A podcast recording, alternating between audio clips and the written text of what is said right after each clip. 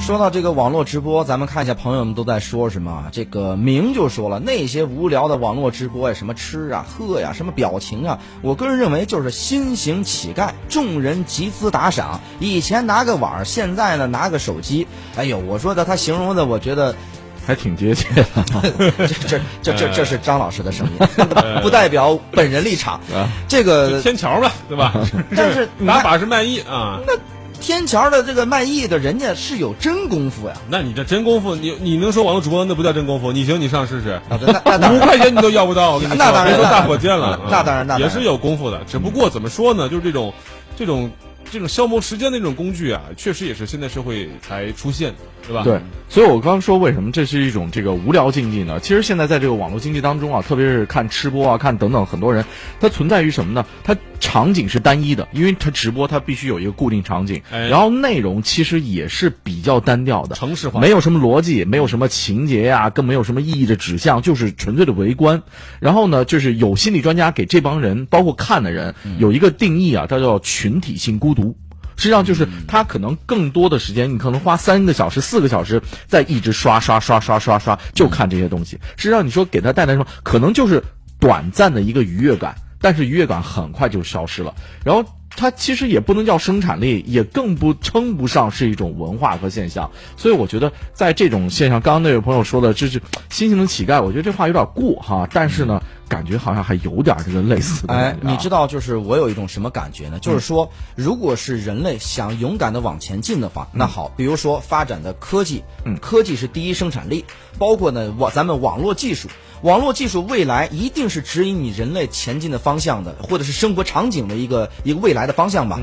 那么呢，包括你的医学、你的什么，甚至体育，咱们说体育更高、更高、更强，你一直这个这个奥林匹克精神，寻寻求人类的这个极限的突破，就是为了我们要找找寻，因为我们看这个世界纪录，就是咱们说运动世界纪录啊。那么现在的和过去的，十年前跟现在的，比如说咱就是长跑，长跑，你看过去刘易斯的那个速度，那个时候已经百百米了，但是现在放到现在，咱咱没统计过，不知道亚洲纪录能不能打破，对吧？他都很很就是跟现在两两回事儿。跑进十秒就不错。当年的这个这个这个魔术师约翰逊，你放到现在篮球场，在 CBA 里边，你能不能这个对抗，对吧？人类永远是在往前进的。好，那么呢，我们发明任何一个东西，我觉得哪怕淘宝当年有很多的假货，但是呢，它最大的功用就虽然是假货集散地当年，但是现在呢，最起码是一种购物的生态，嗯，这个是这个这这种生态创造。那么网络直播你创造什么了？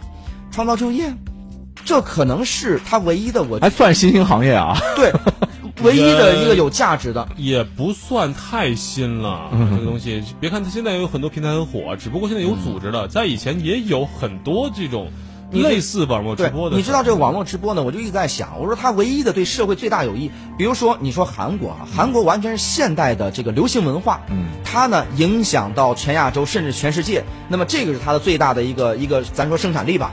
你流行文化也没问题，我们的传统文化也没问题，这都是我们可以拿拿得出手的，嗯可以成为一个产业的。嗯，那么现在这个又有互联网加持，又有流行文化加持的这个网络直播，它到底是个什么？它能解决什么问题？到底它是一个我们要大力发展？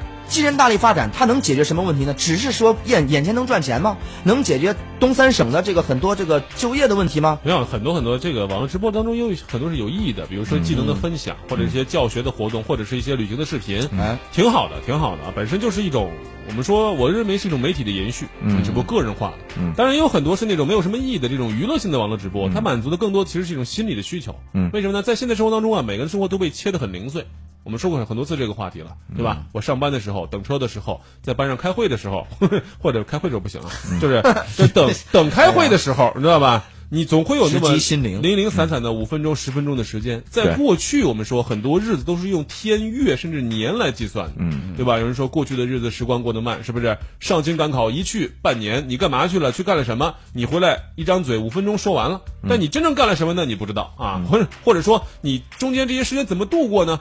在网络社会，其实就是这个直播告诉我们别人在怎么生活。因为网络社会虽然说我们的生活看似更丰富了，实际上我们跟每个人的联系、跟时间的联系，其实是被去被切割或者是限制了，你可能真的不知道别人在怎么生活，别人这点看了什么有意思的事儿。其实这点我还同意小雨所说的，就是网络直播它本身可能问题并没有多大，而且刚刚说了，就是你需要直播，你需要去吸引别人的眼光，需要吸引流量，你必须具有一定的技巧，包括像吃播。其实我本人也挺喜欢看吃播的，因为我觉得看人吃饭特别香，你知道吗？你得是有这样的胃口才行。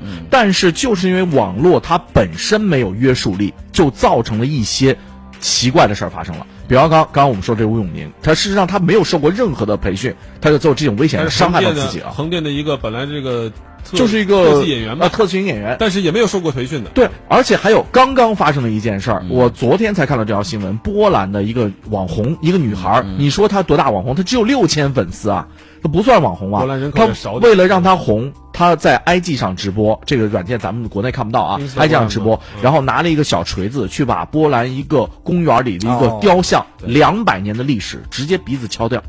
嗯就这，你说是让你说他想红的目的非常明确。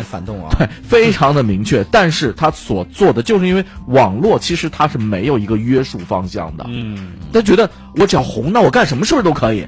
你看哎他干这件出格的事儿，这个我我觉得很奇怪的一件事儿啊，就是说这个呃，在网络上面，如果是有你说的这种类似的情况，嗯，那么一定会一片讨伐。对，但是为什么就变到直播平台以后？你包括我还看到一个说一个一个女孩，我这大眼看了一个这新闻，说是在火车上什么站到哪儿桌子还站到这沙发上，然后就在那喊说，哎，你拍我，你拍我，你拍我就红了。说据说这个就是一个网红，嗯，人家就是在直播，然后呢，而且是巴不得所有的人说你不是要视频我，给我拍上去发网上吗？我才不怕丑呢，你给我拍上去我就红了，就人家就大喊。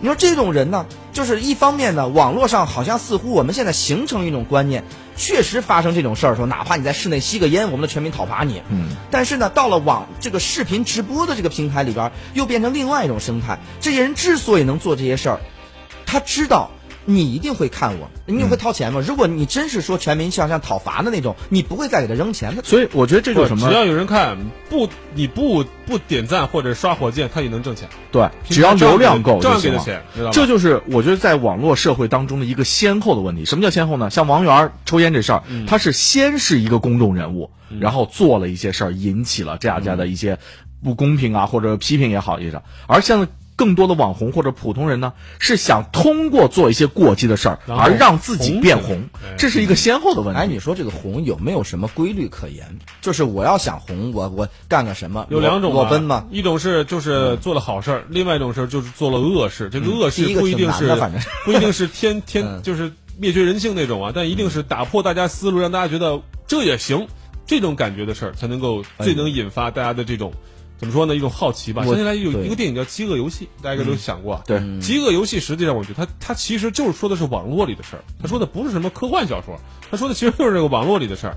无数的人看着一堆人在这个屏幕上打死打活，是吧啊？你有钱你就给他刷礼物，是吧？送药啊，送这个武器，他就能活。拯救他，你在屏幕上获得了一种主宰的这种感觉，就这种上帝视角的感觉，这个是很多人需要，特别是在生活当中不如意的人，每天过着麻木的或者是重复的生活当中的人，他最需要这个。所以我觉得这其实就是影影射了，或者说是直接明喻了啊、这个网络的一种生态。所以说平台你在这个世上是作用是非常大的，很关键的。你的规则决定了大家是向好还是向坏。对，而且呢，我觉得就是每个人其实都有有一个成名的梦想，成名不光有名，当然也有利，而且这个利呢是让更多人驱使更多人想成名。那其实我觉得整个的这个中国现社会这种成名的阶段呢，第一阶段是在当年李宇春那个年代的草根的选秀，哎那个让大家觉得哦，原来普通人也能成为明星。其实，但是他还是具有什么呢？唱歌这种基本的技法和技巧。干个什么？你不能说我什么人，我像我这种五音不全的，我也超级男生，我能红吗？不可能的。但是网络直播又开创了第二个阶段，这第二个阶段就是什么呢？在这个平台上我可能吃饭我都能变成一个明星，能挣大钱，为何何乐而不为呢？哎，每个人都相信自己是有天分的，只不过还没有被发现。所以呢，咱们看这个富贵啊，就讲他说，几十年前鲁迅笔下那帮看杀头叫好的看客，现在还在。也不是这个，呃这个 是说的世界人民都一样啊，在这个事上，世界人民智商都差不多。二心说，跟手机一样，直播平台就是一个工具，主要看人利用它来干什么。嗯，哎呀，我觉得你各位就是这个，咱今天节目一直说自己觉悟高，向我学习。你看咱看什么，直播看那个 Panda TV，你知道那个吗？那不是王思聪原来那个吗？啊，不，不是，不是，这是另外一个。我说那个就是四川的熊猫基地，摄像头二十四小时直播，直播直播。哎呦，天天看着那叫一个高兴啊，那个。咱们这个进到广告广告之后继续回来。